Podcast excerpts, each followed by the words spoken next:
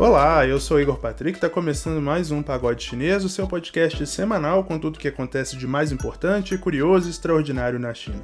Comigo, como sempre, estão a Maria Rosa Azevedo. Oi, Igor. Oi, Caleb. O meu, o seu, o nosso podcast sobre China.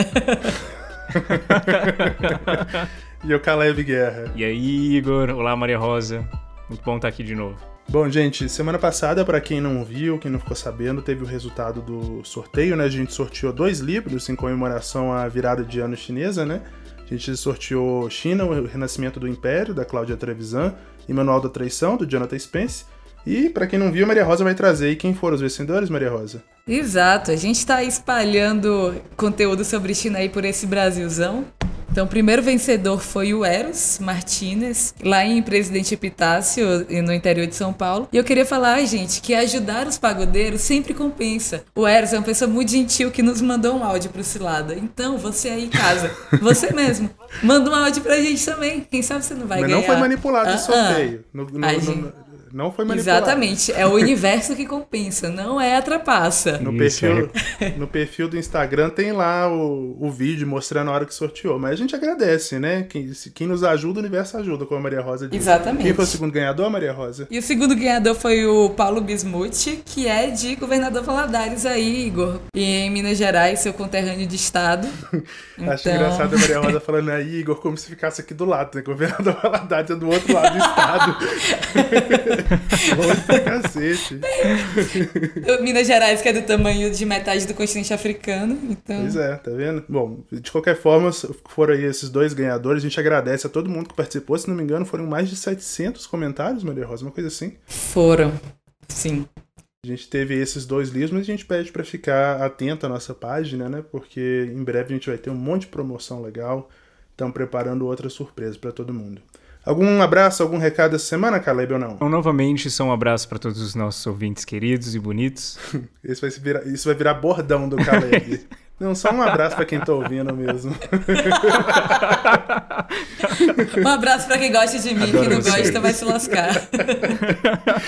ai, ai, enfim, vamos terminar e rodar aí a vinheta pro bloco de notícias.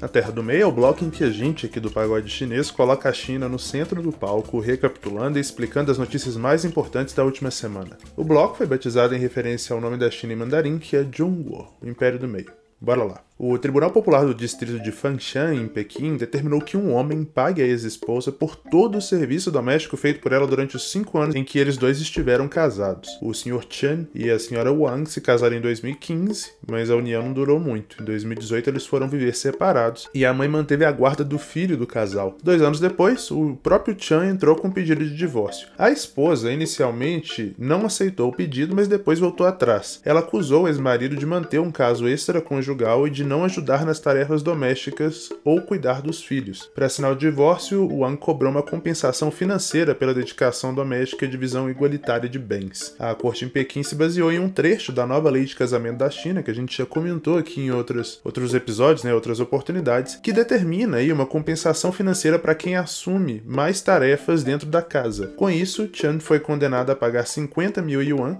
o que dá aí em torno de 43 mil reais, como forma de retribuição à esposa. Além disso, ele fica obrigado a pagar uma pensão alimentícia de 2 mil yuans, pouco mais de 1.740 reais, para sustentar o filho do casal, aí todo mês nesse né, valor. A decisão causou controvérsia online e o tópico da notícia foi visitado mais de 400 milhões de vezes no Weibo, que é uma espécie de Twitter chinês. Caleb, a gente sempre comenta aqui do Weibo, eu sei que você usa o, a, a rede social com alguma frequência. Eu dei uma leve passada ali pela rede nesse tópico tópico, né, que foi muito comentado, e eu vi vários absurdos, assim, vi muita gente defendendo a mulher, e cheguei a ver um comentário de um cara dizendo que a mulher se divertiu fazendo os trabalhos domésticos, que ela se beneficiou disso, e que, portanto, a indenização tinha sido injusta. Então eu queria que você comentasse um pouco pra, pra gente aqui do Pagode, pros nossos ouvintes, o que, que a internet chinesa achou desse tópico, né? Imagina se a moda pega aqui no Brasil também a quantidade de homem babaca que não faz nada em casa e ia ter que pagar a indenização depois do divórcio. Diga lá, o que, que você achou aí pela internet? É, bom, a pergunta que gerou bastante repercussão nas redes sociais é, essa semana foi exatamente essa. Se no final das contas quem faz mais trabalhos domésticos ganharia é, uma compensação financeira maior, né, caso haja divórcio. Mas veja bem, a ideia de um sistema de compensação por trabalhos domésticos, ela não é nova. Na, na nova lei de casamento, que entrou em vigor na era mal ainda, no começo da década de 50, a cláusula 40 previa já uma compensação que viria numa parte maior dos bens obtidos durante o período de casamento decidida pelo tempo gasto no trabalho doméstico. Ou seja, ela previa que mais objetos obtidos juntos enquanto casados fossem para o lado de quem trabalhou mais dentro de casa caso houvesse divórcio. É, mas eu vi um advogado, um comentarista né, político no Weibo, comentando que essa cláusula ficou meio esquecida, porque a partir dessa época, na mesma lei, é, where é, já traz então todo o sistema de casamento por comunhão de bens, algo que não existia na China até então. Mas justamente por causa do novo Código Civil, é, existe então uma nova forma das donas de casa assegurarem os seus direitos nesse sentido. A cláusula 1088 do Código Civil diz que esse tipo de compensação seria dada se um dos envolvidos no divórcio for a pessoa que cuidou mais das crianças, tomou conta dos idosos e teve mais obrigações dentro de casa do que o outro.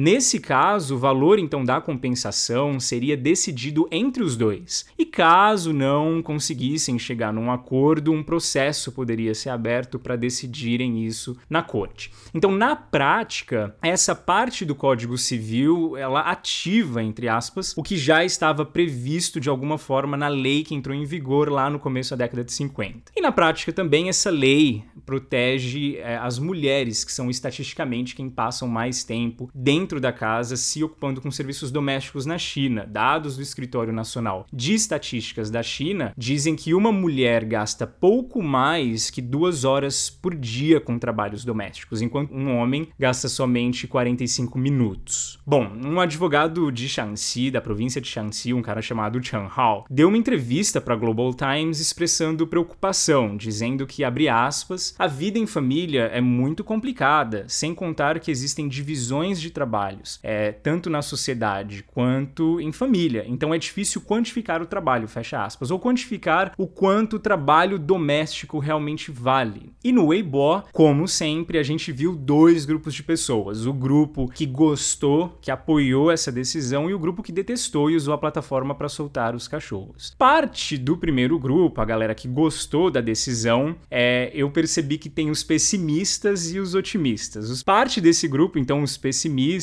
é, eles acharam inclusive que só 50 mil yuan foi um valor insignificante pelo tanto de tempo que ela ficou casada com ele. No papel, sairia, segundo esse grupo, sairia mais barato é, ter pago uma, uma, uma, empregada doméstica durante todo esse tempo que eles foram casados, do que ela ter feito o trabalho é, ela mesma. Então teve gente que gostou da decisão, mas achou injusto com as mulheres em geral, porque evidenciou o quanto o trabalho doméstico é desvalorizado. Né? Eu vi um comentário no Weibo de uma mulher que dizia, abre aspas, agora quero só ver quem é que vai querer ser uma dona de casa, fecha fecha aspas, enquanto outra escreveu abre aspas, esse caso nos adverte a nunca nos tornarmos donas de casa. Você vai ficar para trás na sociedade, não ter carreira profissional e seu trabalho vai ser visto como inútil e sem valor monetário algum. Fecha aspas. Mas a parte mais otimista desse grupo, né, que gostou da decisão, já acha que é o começo de alguma coisa. Segundo um outro comentarista amador de Weibo, é, ele diz que essa seria então a primeira vez que homens na China toda estão efetivamente pensando é que o trabalho doméstico realmente tem algum tipo de valor social. Agora, quem não gostou também rasgou o verbo no Weibo contra a decisão. Preocupados, por exemplo, que a decisão abra precedentes que minem a confiança mútua do casal, eles dizem que enquanto, por exemplo, um trabalha fora, o outro trabalha dentro e tá tudo certo. Se for pôr no papel as gotas de suor de cada um, o problema seria grande. Foi assim que eles se expressaram no Weibo. Bom, a gente consegue ver, na verdade, a sociedade chinesa entrando em atrito interno é, ao se adaptar é, ao, novo Código Civil. E para mim, esse atrito é um atrito bom. É, vale lembrar também que essa não é uma lei que traz papéis de gênero definidos, né? Ela diz respeito a quem trabalha com serviços domésticos, não somente a mulheres especificamente. Então, também é, é homens que se ocupam mais com responsabilidades de casa, é, enquanto mulheres trabalham fora eventualmente, se acontecer um divórcio, se beneficiariam com essa nova lei. Principalmente em cidades grandes, onde os papéis e as funções sociais têm mudado muito. Talvez homens também lancem mão dessa cláusula para pedir compensação por serviços domésticos feitos enquanto as mulheres trabalhavam fora, né? Por que não? O Código Civil veio mesmo para isso, organizar questões que antes não tinham muito protagonismo social. É, então, ver esse tipo de discussão no EIBO é sinal que existe um plano de ação que já está efetivamente pautando a vida social pela lei mesmo, né? Como inclusive tem sido um dos 12 valores socialistas fundamentais da era Xi Jinping, decididos em 2012 no Congresso Nacional do Partido, e essa seria a parte do DIRFA, ou Estado de Direito. Então, entre quem gostou pra caramba e quem detestou, e quem gostou com ressalvas, né? E, e enfim, é, fica a certeza de que é bom estudar bastante o novo Código Civil para usá-lo na prática, caso necessário, em assuntos que nunca, na verdade, foram pensados antes.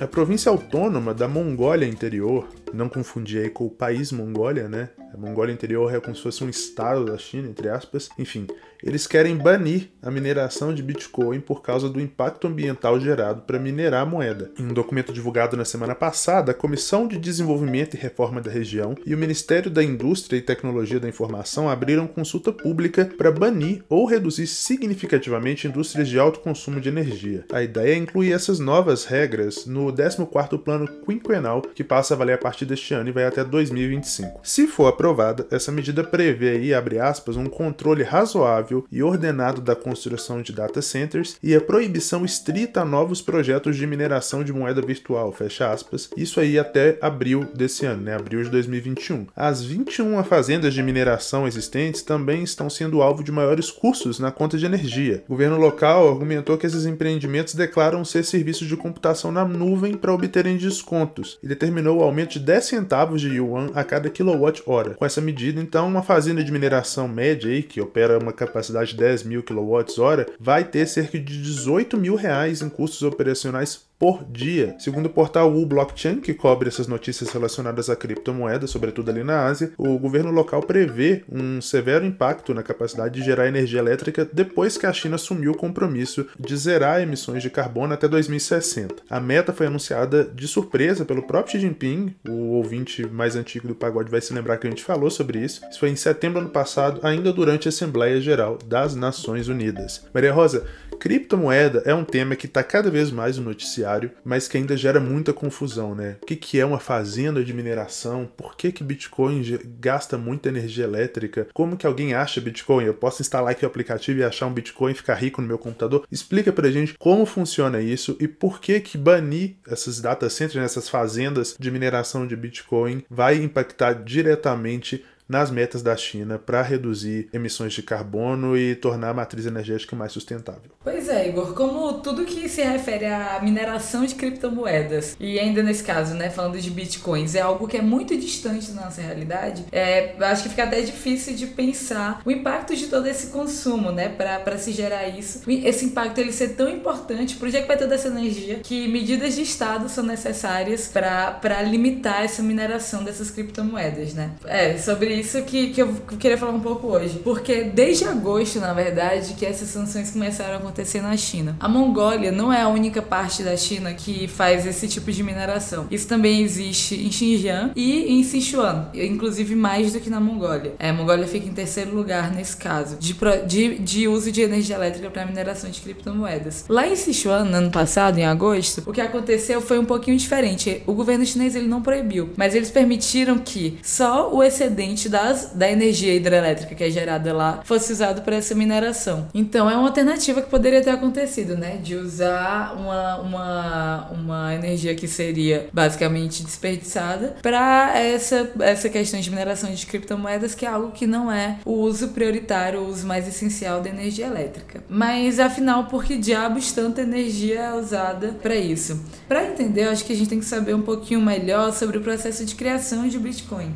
E acho que vale começar dizendo que o Bitcoin é literalmente como se fosse um ouro, só que digital. Inclusive, nessa questão de existir uma quantidade limitada de Bitcoins que podem ser descobertos. E essa quantidade é de 21 milhões de Bitcoins. Hoje, para se ter uma noção, já foram descobertos 18,5 milhões. Então esse número está quase chegando no final. Ser descoberto ou ser minerado é basicamente é se encontrar uma resposta para uma série de equações matemáticas que são ultra complexas e também são criptografadas para aumentar o grau de dificuldade. E essas respostas elas só conseguem ser descobertas por tentativa e erro. E é por isso que são necessários esses computadores tão potentes para tentar realizar essas tentativas numa velocidade ultra, numa velocidade muito, muito, muito grande que um ser humano ou um computador normal como a gente usa no dia a dia simplesmente não seria capaz de fazer. E lembrando que os data centers, né, como se chamam essas fazendas de mineração do mundo inteiro, eles estão tentando descobrir a mesma solução, a mesma chave para cada bloco específico. Eu falo isso porque é, há uma sequência. Então, a solução para o Bitcoin, vamos lá, de número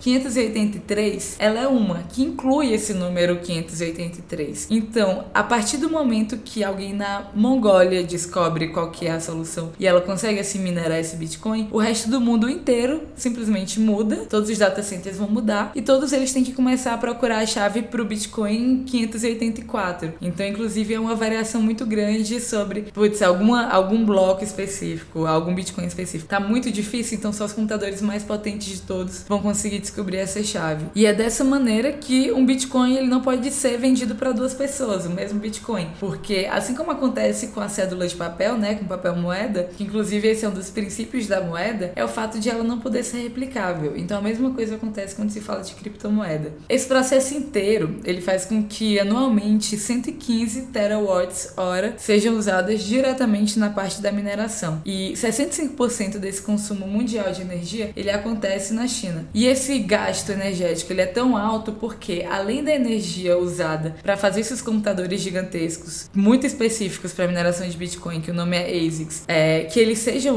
usados para fazer eles rodarem, também há um gasto gigantesco de energia que é necessário para resfriar esses computadores. Então, não sei se todo mundo lembra da aula de física, que o trabalho ele gera calor, né? Então, imagina esse tanto de energia, ele vai ser transformado em calor. E, por, inclusive, por isso que é, a mineração de Bitcoin ela acontece tanto na Mongólia. É uma coisa que eu descobri, eu, eu, eu imaginava o quão fria a Mongólia era e que por isso que havia tanta mineração de Bitcoins lá, mas para fazer esse comentário, eu descobri que a capital da Mongólia, que é Ulaanbaatar, é a capital mais fria do mundo. Então, a média lá de temperatura é de 2,5 graus e lá pode chegar até menos 30 graus. Então, por isso que, por exemplo, não há mineração de bitcoins no Brasil, porque como a gente é um país tropical, se fosse minerar os bitcoins aqui, a quantidade de energia gasta para resfriar é, esses computadores ela precisaria ser muito maior. Agora, só para terminar o comentário com um fato legalzinho, é, a gente já tem falado sobre isso há algum tempo, a gente sabe que a China está numa tentativa gigantesca de apagar a pegada de carbono que eles têm, que, que se deixa na, na, no globo, né? Esse termo sustentabilidade, ele tá cada vez mais forte por lá. Com isso tudo, dá para imaginar que a pegada pegada de carbono de uma transação no Bitcoin ela é extremamente impactante, né? Então, essa pegada de carbono, então uma transação feita com Bitcoin equivale, em termos de pegada de carbono, a 680 mil transações feitas, por exemplo, com a bandeira Visa. Então, o impacto do Bitcoin para o meio ambiente, ele é extremo. Eu acho que por essa ninguém esperava, né? Aqui é Maria Rosa, passando com um aviso importante. Depois de gravar essa notícia e comentários, percebemos que as descrições a seguir podem ser perturbadoras para públicos sensíveis a temas como violência sexual e abuso psicológico. Se esse é o seu caso, a gente te convida a continuar ouvindo o episódio pulando para o minuto 26 e 34.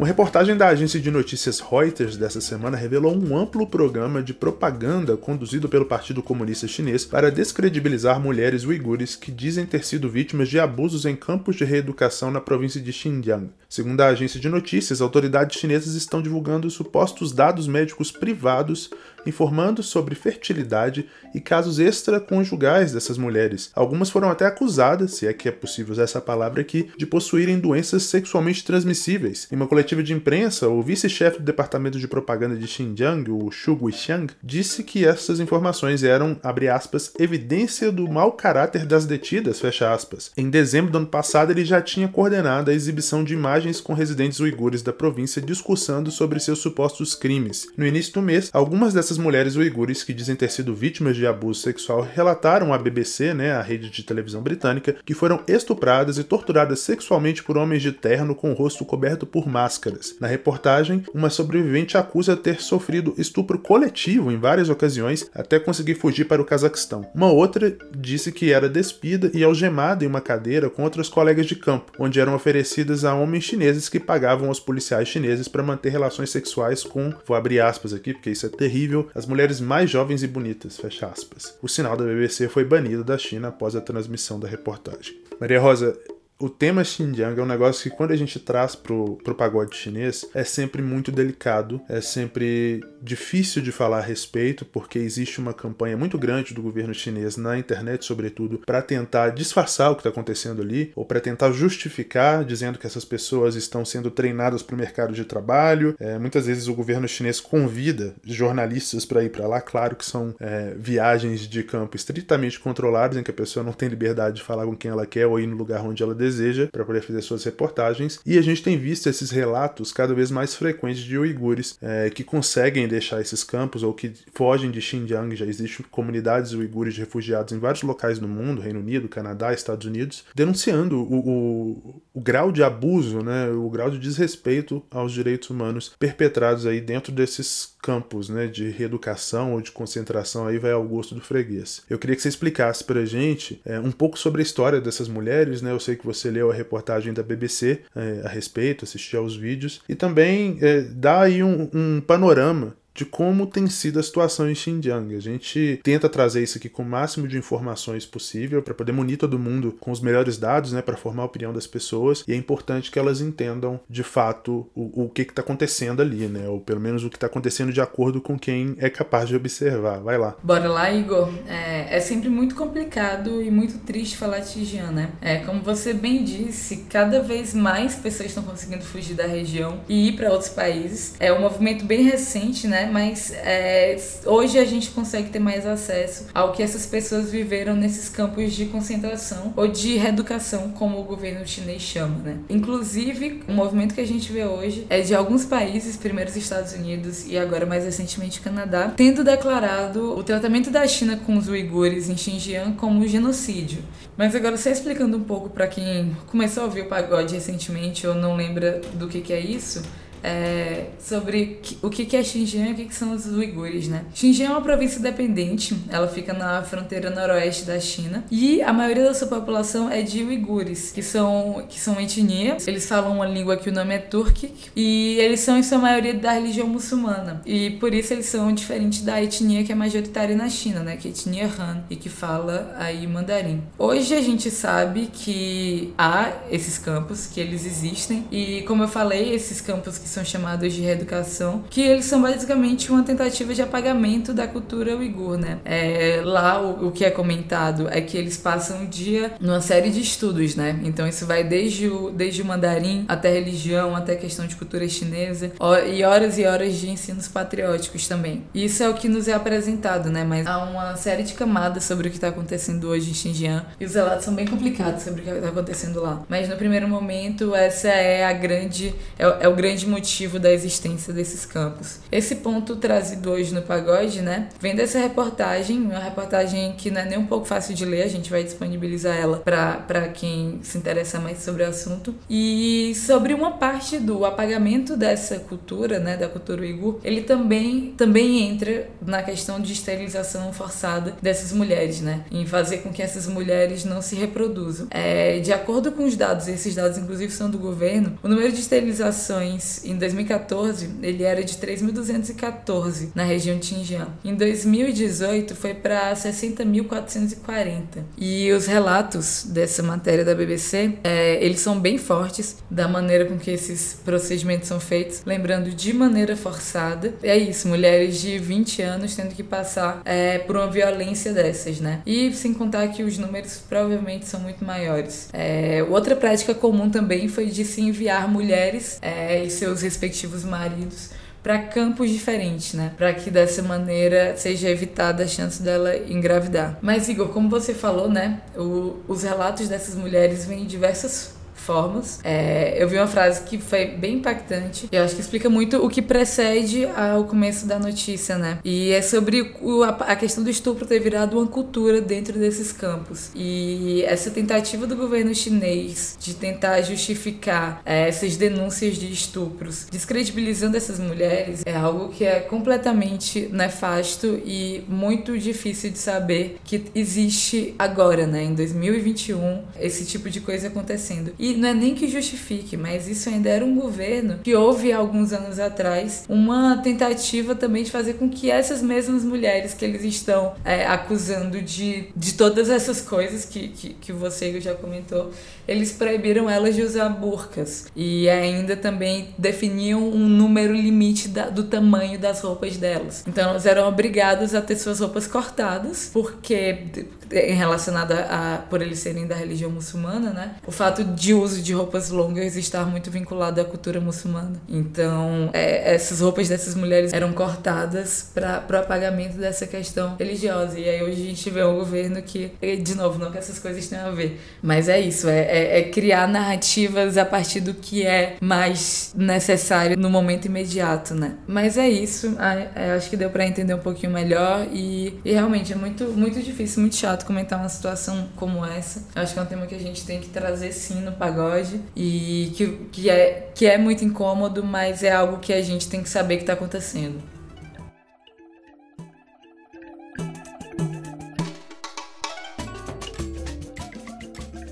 A província de Jiangxi, que fica no leste da China, anunciou que vai eliminar as restrições de Hukou, que é o registro de família chinês considerado um dos principais entraves para a redução de desigualdades no país. Para o nosso ouvinte entender, o Hukou é como se fosse o nosso RG aqui no Brasil, né? É um documento básico para ter acesso a serviços de saúde, direitos trabalhistas, educação pública de qualidade, por aí vai. Só que tem um porém, esses direitos só podem ser acessados na cidade onde o seu Hukou está registrado, e você não recebe o documento com base apenas no local onde você nasceu, mas também onde seus pais nasceram. E quais são as consequências práticas disso, né? Quem migra da zona rural para trabalhar nas grandes cidades perde acesso a todos esses direitos e aí fica submetido, né, a jornadas exaustivas de trabalho, deixando mulher e crianças para trás. Se ficar doente e precisar pagar por uma cirurgia particular, por exemplo, mesmo que simples, isso custa um absurdo. A pessoa pode ficar arruinada financeiramente durante vários anos. Enfim, é um esse, essa política de Hukou ela causa um, um efeito dominó é, na questão da desigualdade na China. E agora, né, Jiang Jiangxi está inovando. O fim dessa exigência né, é, de Hukou é inédito, desde que o sistema começou a vigorar lá em 1950. Essa reforma foi motivada pelo Plano de Urbanização Nacional de 2014, que prevê 100 milhões de residentes rurais do país vivendo em cidades até 2020. No ano passado, 60,6% da população chinesa morava em áreas urbanas, mas só 44,4% dessas pessoas tinham acesso a um Hukou urbano.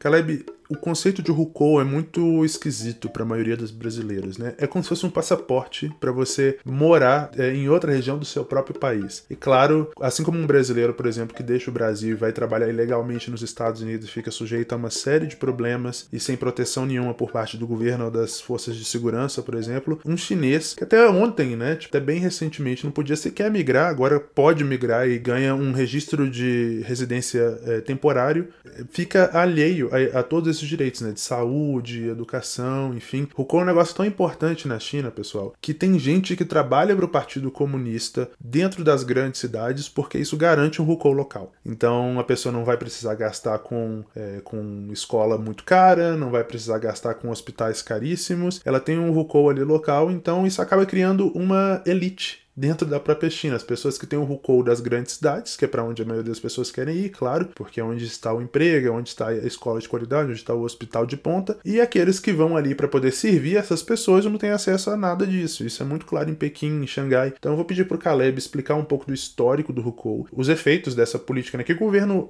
chinês tem feito esforços para poder é, mudar, bem, aos pouquinhos, mas tem feito esforços, até porque se liberar tudo de uma vez, todo mundo vai para Pequim, para Xangai, para Chongqing. Chengdu, Shenzhen, essas cidades grandes, muito modernas, a cidade lota, a pressão imobiliária vai ser imensa e não vai ter emprego para todo mundo. Então, como que o governo está equacionando isso e qual é a história por trás desse Hukou, Caleb? Vai lá. É isso aí. O sistema de Hukou foi estruturado ainda na década de 50 e de lá para cá, a sociedade chinesa sofreu uma transformação comparada com a de um pássaro que se transforma numa fênix, né? Tudo mudou, inclusive o alcance e as consequências do sistema de Hukou. Então, primeiro eu vou exemplificar com uma história pessoal o quanto o Hukou é importante. Há alguns anos eu estava na casa de uns amigos americanos lá na China, quando a gente recebeu uma ligação da filha desse casal dizendo que enquanto ela voltava para casa dirigindo, ela tinha batido o carro na moto de um cara, né? E a gente saiu correndo atrás dela, ela estava bem ali na esquina do condomínio, e o cara, um chinês tava, é, que estava na moto, ele estava sentado no chão, meio ralado, nada muito grave. E antes da ambulância chegar, então, ela foi acionada, eu fiquei ali sentado com ele, conversando, para ele não, não dormir, né? E acompanhei ele dentro da ambulância, fui com ele pro hospital. E no hospital, quando a família dele chegou, eu presenciei um, um certo drama da parte deles de querer levá-lo já de volta à cidade onde eles tinham o Rukou para que ele fosse tratado lá. Eles não sabiam que a gente já tinha pago, na verdade, os exames todos, radiografias e tomografias, né? Até porque é, é, o acidente foi envolveu essa, essa filha desse casal americano. Mas antes de tudo, né, a preocupação e o drama dessa família foi justamente quanto tudo aquilo custaria para eles, porque eles não estavam na cidade onde o Rukou dele estava registrado, né? E até na China, quando alguém diz, por exemplo, exemplo, que tem um Hukou de Pequim, de Xangai ou de Shenzhen, é comum a gente brincar falando que ia casar então com essa pessoa justamente para é, ter o Hukou de uma cidade grande, né? Porque essas cidades, nessas cidades estão as melhores escolas, os melhores hospitais, etc. O que Jiangxi então está fazendo é eliminar as restrições de Hukou. Então, se antes era necessário obter o Hukou por, é, por tempo de trabalho, de moradia ou até mesmo, né, se casando com alguém que tinha o Hukou daquela cidade, eles estão eliminando uh, essas restrições. Como o Igor mesmo disse, essa mudança está, na verdade, é, ressoando o plano de urbanização nacional divulgado em 2014, e apesar de, de uma decisão inédita, de uma mudança inédita, é, ela não é o primeiro passo tomado na direção de prover RUCOL para residentes rurais que vivem nas cidades, nas cidades grandes, né, em, em áreas urbanas. Desde dezembro de 2019, a gente vê essas mudanças, desde que o governo tirou os requisitos de RUCOL para cidades com menos de 3 milhões de pessoas, né, facilitando assim o processo para trabalhadores e profissionais é, conseguirem o registro de onde eles estão morando depois de um tempo. É, o presidente da Associação Associação de Segurança Social da China deu uma entrevista dizendo que o afrouxamento dessas restrições é um passo para reformar completamente o sistema. O objetivo final, então, dessa reforma é oferecer serviços públicos para todos os residentes de uma cidade, independentemente de onde eles estão registrados, né, e de onde são os seus hukou. É, dessa forma, o drama da família que eu vi no hospital aquele dia seria suavizado. De acordo com ele, na cidade existe um desequilíbrio dos recursos sociais disponíveis que um detentor de Rukou tem acesso e que alguém que não tenha o Rukou consiga. Então a política de flexibilização atual visa reduzir essa distância e equilibrar a distribuição desses recursos. É, Jiangxi começou a implementar um plano, então, que ainda pode levar algum tempo para ser aprimorado e adaptado às cidades maiores como Pequim, Xangai e Shenzhen, mas já é um bom começo. A notícia foi muito bem recebida é, na internet chinesa e também foi muito movimentada, foi muito comentada no Weibo. A galera gostou bastante. Terminando o nosso bloco de notícias, vamos para o ponto CN.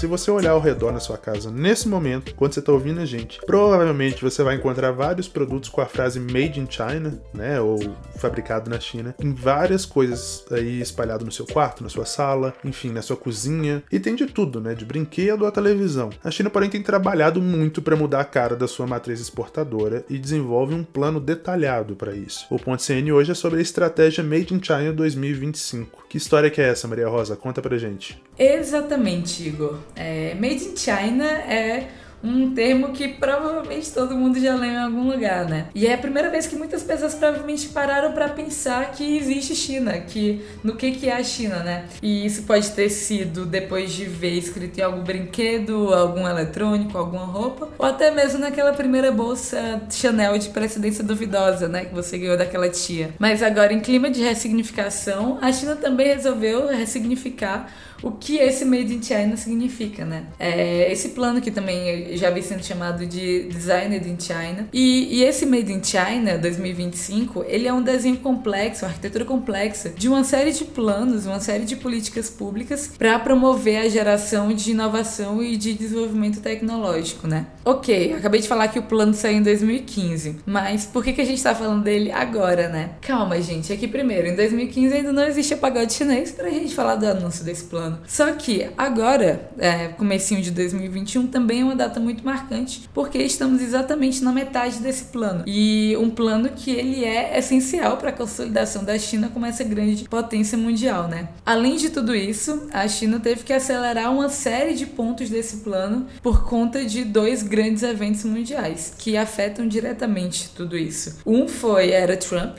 que resultou nessa série de esforços por sanções comerciais entre dentro da relação né, entre Estados Unidos e China e depois a grande pandemia que estamos vivendo que afetou toda a produção, toda a importação, toda a exportação de todos os tipos de bens, né?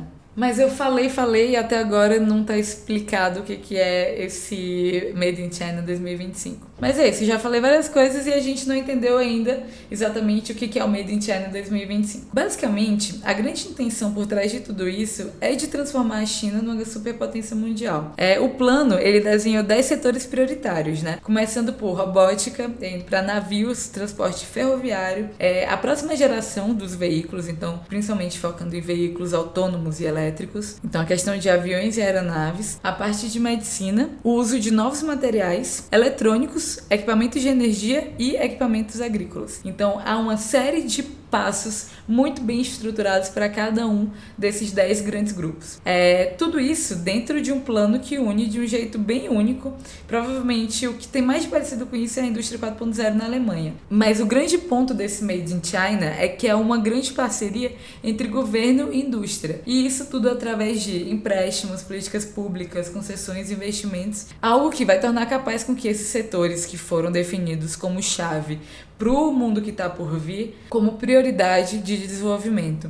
E isso tudo enquanto a economia chinesa come, tinha começado a desacelerar, né? E ao mesmo tempo os custos de trabalho também aumentarem. Porque, com condições socioeconômicas da população, e esse plano todo sendo definido, enquanto a economia chinesa começa a desacelerar, então começa a não ter mais aquele crescimento tão vertiginoso quanto era algumas décadas atrás, e uma população que ela cada vez mais entra numa classe média, né? Então, as condições socioeconômicas melhorando, isso faz com que a força laboral, a força de trabalho, ela também seja se torne mais cara. Isso tudo gera uma necessidade muito grande de um aumento de produtividade, né, por trabalhador. E isso se torna muito essencial, porque a produtividade chinesa hoje ela não é tão alta quanto a de países desenvolvidos. Países como Estados Unidos, como a Alemanha, a busca por esses avanços para essa manufatura inteligente, ela vira essencial para que se garanta competitividade diante do que provavelmente a gente no futuro vai olhar para trás e ver como a nova revolução industrial. Se tiver uma frase que resume tudo isso, é o mercado para liderar, o governo para guiar e reformas para acontecer. Basicamente é um mantra do Made in China 2025. O plano, o final, a meta de 2025 é que a indústria chinesa consiga fornecer 70% de tudo que é necessário dentro do seu ecossistema de tecnologia. É, além disso, eles também preveem a criação de 40 centros de inovação. Além de tudo isso, a gente já sabe que o grande motivo é diminuir a dependência que hoje é tão grande, principalmente do mercado de fornecedores americano, né? E por mais que esse plano já esteja trazendo resultados, né? Hoje, por exemplo, o número de robôs feitos domesticamente ali dentro da China que foram vendidos para a China, ele subiu em 58% de 2019 2019 para 2020. É, isso, em números, é, são 141 mil unidades. Isso de acordo com estatísticas do governo. Mas, apesar de tudo isso, há duas grandes questões, na minha opinião, que impedem que esse avanço ele seja ainda mais rápido.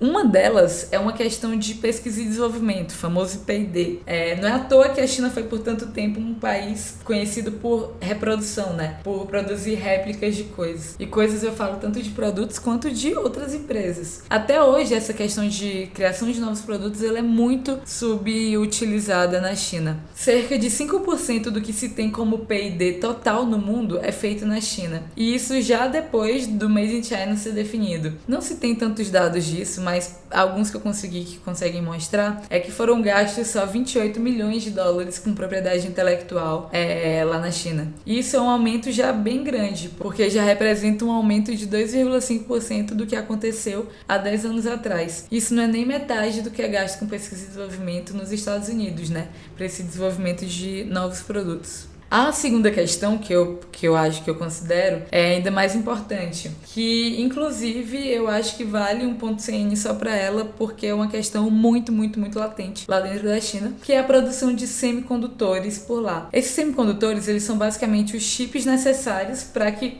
computadores e máquinas mais super high-tech, super de alta tecnologia, para que elas funcionem. E a tecnologia dentro desses semicondutores ela é um tema super difícil. E são esses semicondutores também um tema extremamente difícil dentro da pauta Made in China, porque a China é péssima na produção desses semicondutores. Eles importam mais ou menos 300 bilhões de dólares em semicondutores por ano. E de onde é que essa maioria de semicondutores é importada? Isso, dos Estados Unidos, que são ótimos produtores disso. E esse conflito é super complexo, porque ele não gera só uma dependência da China em relação Estados Unidos pela, pela necessidade dessa compra, né? Ou então a vulnerabilidade que é gerada por uma possível sanção econômica, por um aumento no preço da, das tarifas desses artigos. Mas isso também deixa as empresas americanas extremamente dependentes da China. Hoje há um medo muito grande de como a China vai passar e do foco que a China está dando a conseguir desenvolver esse mercado de semicondutores lá dentro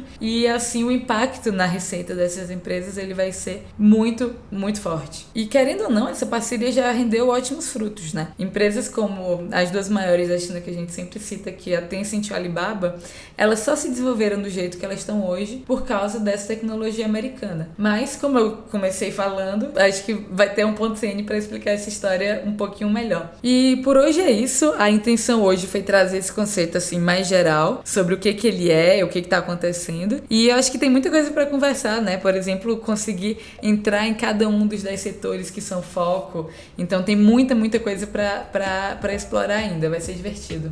Encerrando o ponto CN, então, hora do Cilada.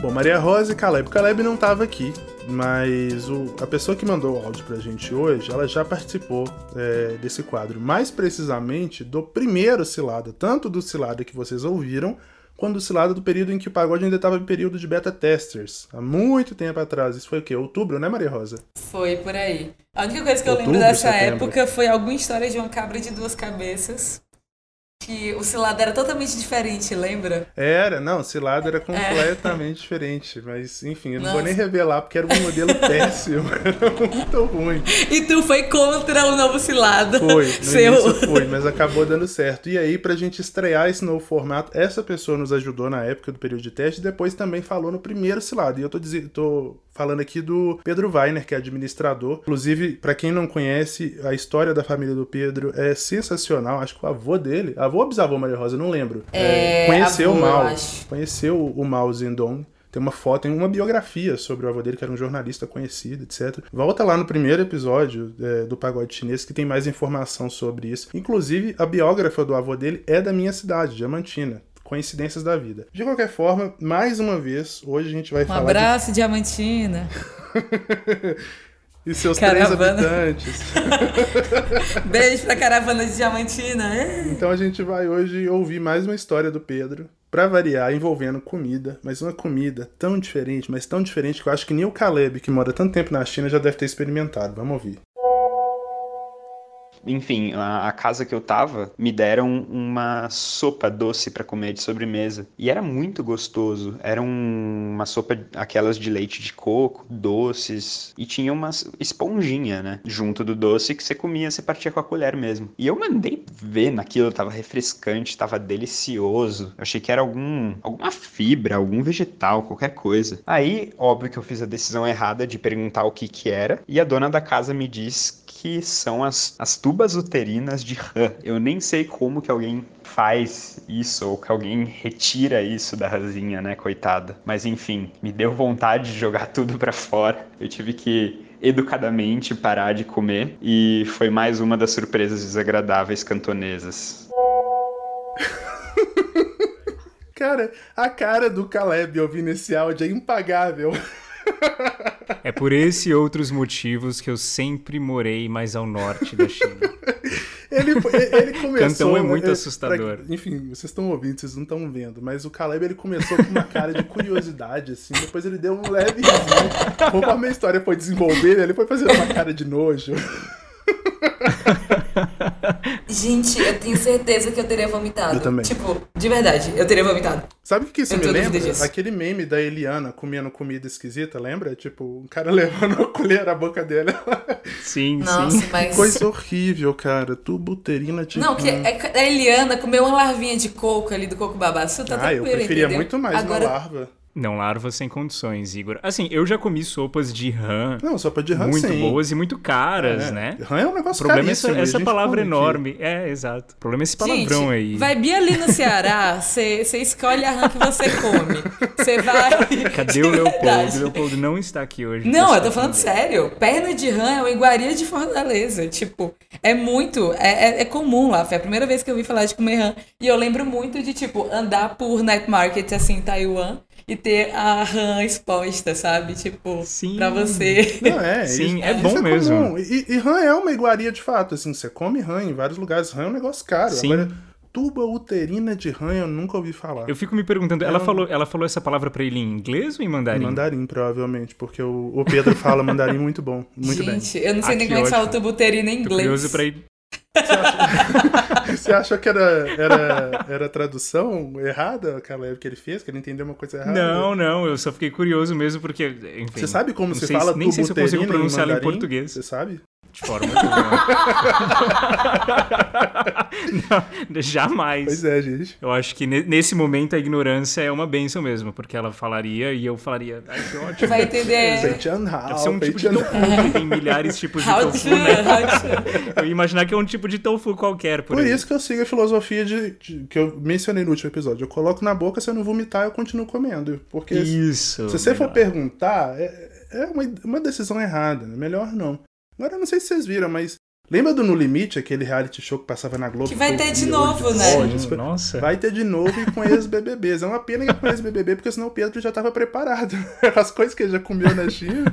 Sério, eu tô um pouquinho mal ainda, na real. Exato. Tipo, eu, eu vou me precisar de tempo pra me recuperar dessa informação. eu não tô brincando, cara. deixar. Vocês estão rindo. Eu, tipo, eu tô falando sério. Ninguém leva a sério minha dor. Meu Deus. A gente vai deixar você se recompor, então e encerrar o bloco, Maria Rosa. Tá bom, tchau, galera. mais uma vez, obrigado pela participação, Pedro. E se você também já passou por uma situação dessa, né, divertida lá na China, meio bizarra, enfim, tanto lá na China quanto aqui no Brasil, né, lidando com a cultura chinesa, manda pra gente. É só gravar um áudio de até 3 minutos e enviar no nosso Instagram, arroba pagode chinês, ou pelo nosso canal oficial do Telegram. O link é t.me barra pagode chinês. A gente está esperando o seu relato.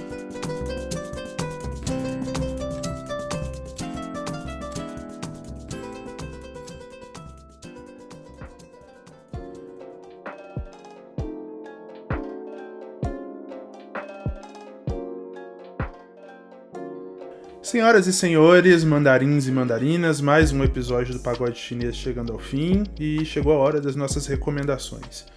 Bom, a gente falou sobre Xinjiang hoje, né? Maria Rosa trouxe aí algumas informações importantes sobre. E eu vou recomendar, gente, uma reportagem bastante extensa. Eu tava comentando com os meninos antes de começar a gravar que é uma das melhores reportagens que eu já li, assim, no total, não só sobre China, foi produzida pela The New Yorker em parceria com o Centro Pulitzer de Excelência Jornalismo, que se chama Inside Xinjiang Prison State. Basicamente, essa reportagem vai contar a história ali de acho que três ou quatro pessoas que foram mandadas para esses campos de reeducação, né, como a China chama, esses campos de concentração lá em Xinjiang, contando desde o momento em que elas são detidas pela polícia até o momento em que elas saem, as consequências que isso traz para a vida delas, né? O que, que tem de tão interessante nessa reportagem? Primeiro, porque eu acho que escancara de uma forma muito vívida a arbitrariedade dessas prisões. Tem o personagem principal dessa reportagem, por exemplo, é um cara que sequer era uigur, ele estava morando no Cazaquistão, ele é cazaque, né? Cazaque, para quem não sabe, é uma das etnias, das minorias étnicas reconhecidas na China. São 56 minorias étnicas, o uigur é uma, cazaque é outra. E ele foi preso porque ele era um caminhoneiro que fazia transporte de bens ali na fronteira da China com o Cazaquistão e ele tinha instalado o WhatsApp no celular dele. Então, tipo assim,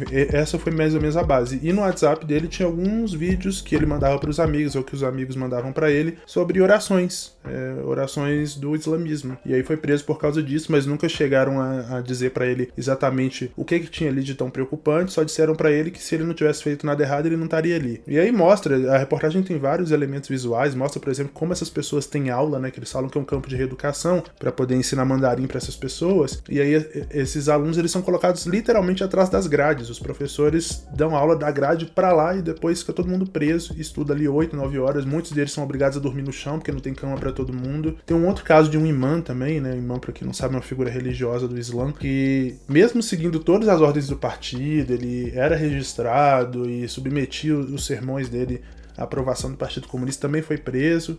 A esposa de um do, dos detidos, ela é forçada a fazer um discurso chamando o marido de terrorista e assumindo que por conta dele ela se envolveu com terroristas, um negócio que lembra muito a Revolução Cultural, enfim. É uma reportagem pesadíssima, é longa, mas vale muito a pena ler para ter uma ideia do que, que é isso que está acontecendo lá em Xinjiang. Lembrando, né, que tanto Estados Unidos quanto Canadá já consideram aquilo ali genocídio. Acho a palavra um pouco pesada, a gente ainda vai discutir isso com, com mais cuidado aqui, mas definitivamente aquilo ali é uma violação clara de direitos humanos e a gente não pode ficar calado a respeito. Eu vou passar para Maria Rosa então, já que eu pesei um pouco o clima, vou passar um pouco para Maria Rosa para ela dizer o que, que ela vai recomendar essa semana para vocês. Vai lá, Maria Rosa. Nossa, gente, eu vou tirar uma pausa para lavar o cabelo agora, depois disso, porque dá uma pensada que agora esse podcast, o cilado já foi puxado e agora de novo fica até difícil de falar falar depois de. É, quando a gente traz esses assuntos de Xinjiang, né? Sempre é uma coisa que acho que acaba mexendo muito com a gente. É, como o Igor falou, realmente a minha indicação vai ser um pouquinho mais leve, uma coisa mais aqui lúdica. É o episódio 319 de um podcast que eu sou apaixonada, que o nome é 99% Invisible. E é um podcast que basicamente